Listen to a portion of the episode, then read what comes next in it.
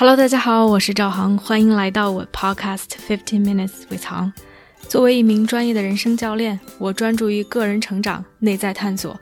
如果你对自己和他人充满好奇，想更深刻的了解自己，并通过行动创造属于自己的自由生活，那么我们一起踏上这个神奇的旅程吧。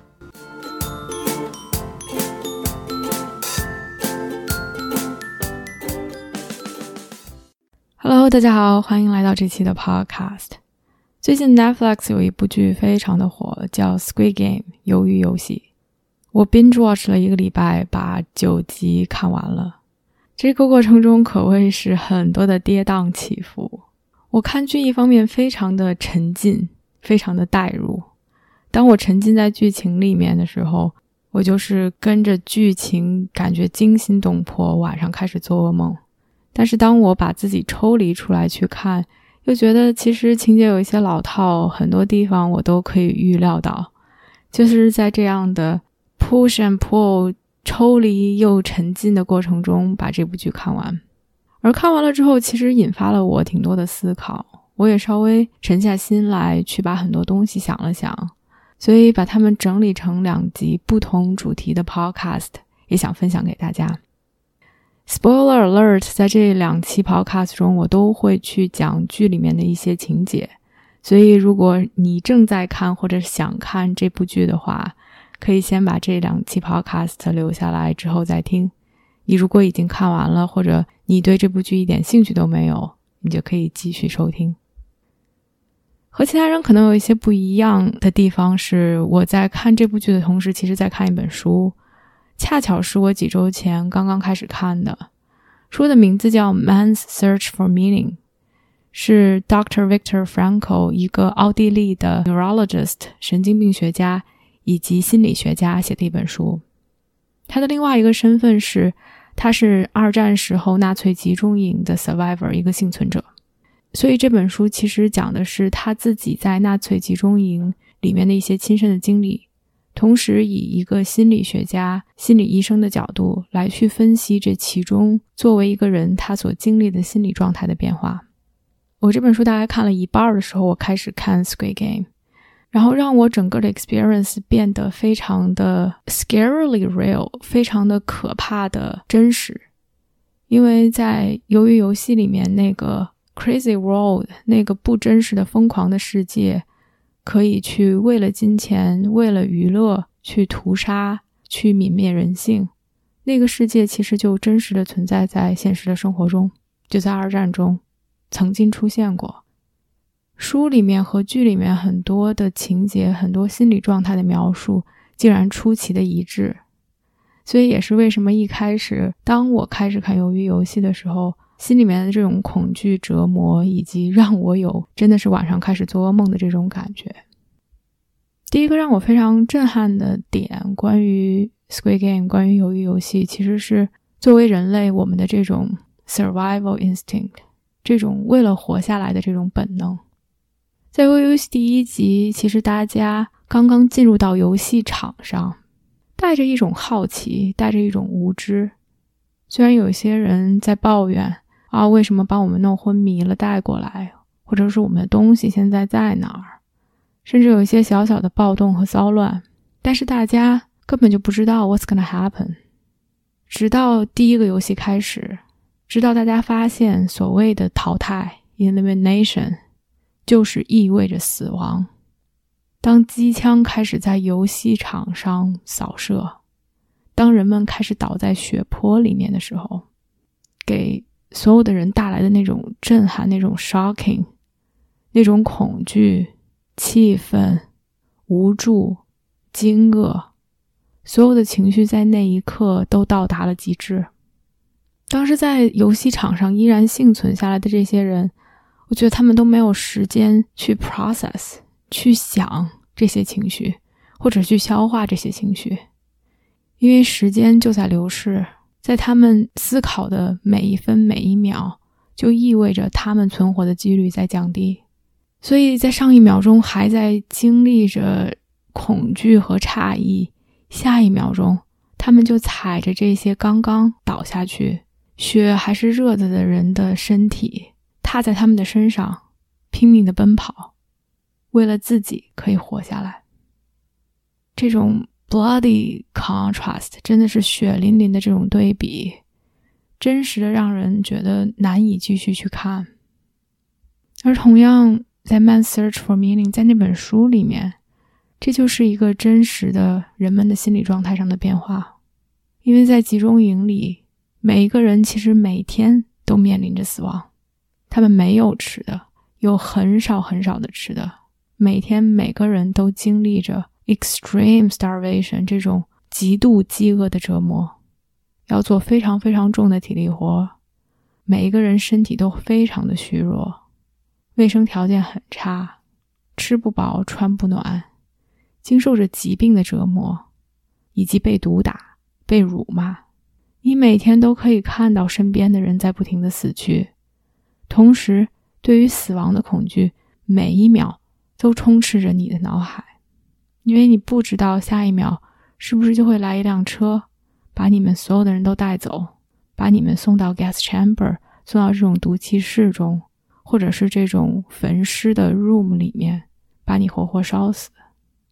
而在这种情况下，作为人，出于人的 survival instinct 以及对自己的保护，人们变得 apathetic，变得可以去 tune out。和这些所有的情绪保持距离，对于所有的一切的痛苦视而不见，因为在那一刻，在那样的情况下，任何和你直接生死无关的事情都变得 irrelevant。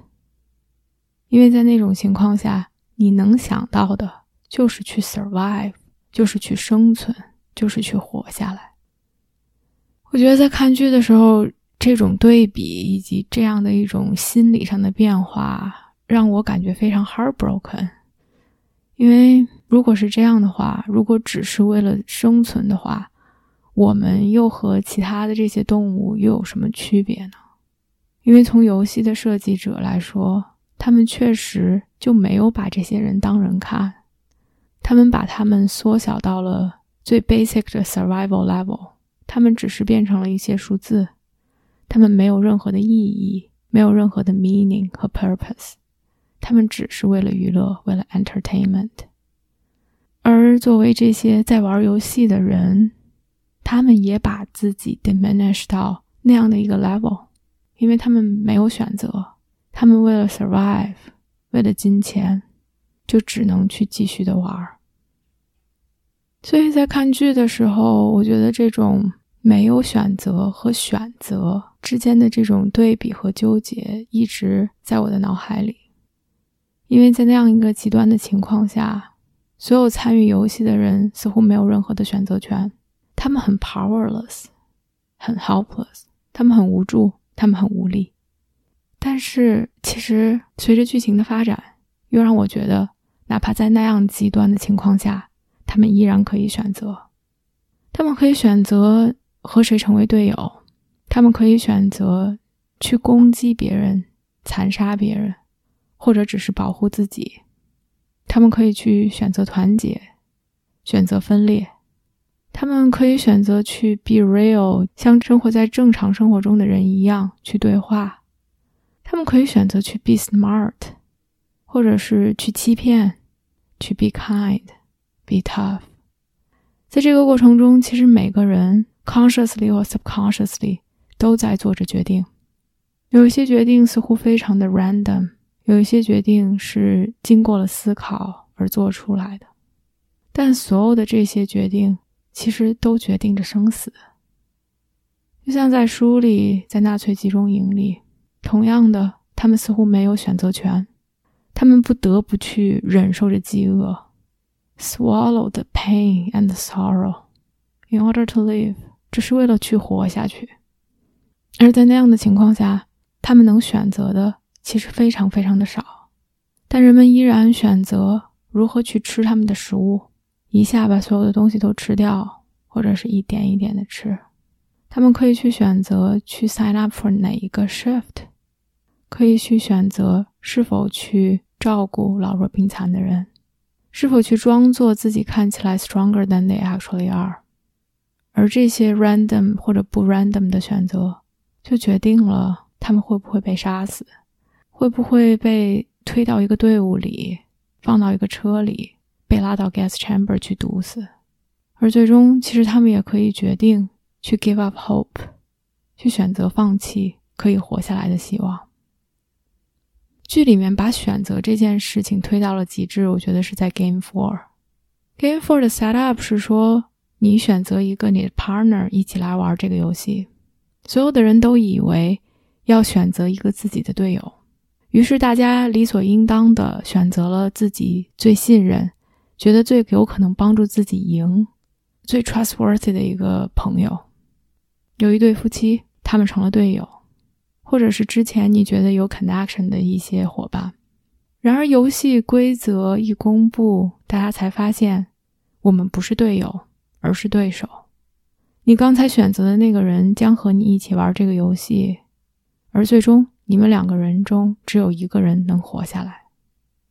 于是，所有的东西在这一幕中开始展开。人们开始去 cheat，去 lie，去 manipulate，用各种各样的方式和手法，为了让自己可以活下来。因为在那一刻，游戏本身已经变得一点都不重要了。这个游戏基本上是一个没有规则的游戏。我们可以创造我们怎么去玩这个游戏，我们如何去决定胜负，谁会去死。我禁不住的把自己放到那样的一个位置上，去想，如果是我，我会怎么办？在什么样的情况下，我会 try everything I can to win？在什么样的情况下，我会继续去玩这个游戏？而在什么样的情况下，我会去选择放弃？我甚至不敢让自己去想，因为似乎那变成了一个我去 test。我和生命中的这些人关系的一个节点，我会禁不住的把自己周围的人放到那样的一个位置上。如果我和他玩这个游戏，如果我们两个在那个情况下是 partner，我会做出什么样的决定？而在我思考之后，我发现有这样的一群人，I love and care about them enough，我会去选择不玩这个游戏，我会去选择。直接交出我手里的弹珠给他们，去 give up 我自己的生命，让他们可以活下去。我觉得并不是因为我有多么的善良，而是因为我觉得 I couldn't choose otherwise，我无法去做另外的一个选择。我觉得在那样的一个极端的情况下，迫使我去扪心自问：什么对于我来说是更重要的东西？在看的时候，书里面的一句话忽然间在我脑子里面出现。Dr. Victor Frankl 在书里面说：“Forces beyond your control can take away everything you possess, except for one thing: your freedom to choose how you will respond to the situation。”他说：“也许不可控的外力可以让你一无所有。”可以把你所有曾经拥有的东西都夺走，除了一件事情，那就是你在任何情况下都可以去选择你如何去应对现在的情况。我觉得在鱿鱼游戏的 Game Four 里面，我会行使自己最自由的选择的权利，会选择做出最忠于自己价值的选择，在。我爱的人，在我觉得值得的人的面前，我会选择去放弃自己的生命，为了让他们可以活下来。As much as I love about my life，无论我对自己的生命是多么的珍视，多么的珍惜，我都会去 honor 自己的价值，或者是说自己活着的意义。在经历了这样一个非常其实痛苦的去想。如果是谁，我会去玩；如果是谁，我不会去玩。在这样的一个过程之后，我反而觉得是非常的 liberating，非常的自由的一种感觉，让我更看清了自己，以及自己是一个什么样的人。没有好坏对错，不用觉得自己过于善良，或者是不够坚强，而只是觉得，其实哪怕在生活中。和平的年代，在没有这些残忍的、不现实的、极端的情况下，我们每一天都可以做一些决定，更遵从自己的内心，更符合自己的价值观，更 align with who we are。这是我们的自由，这也是一种自由的感觉。好啦，这期就差不多说到这里。下一期关于鱿鱼游戏，我会讲讲关于 The Game of Life，我们生活的这个游戏。大家敬请期待，我们下期见。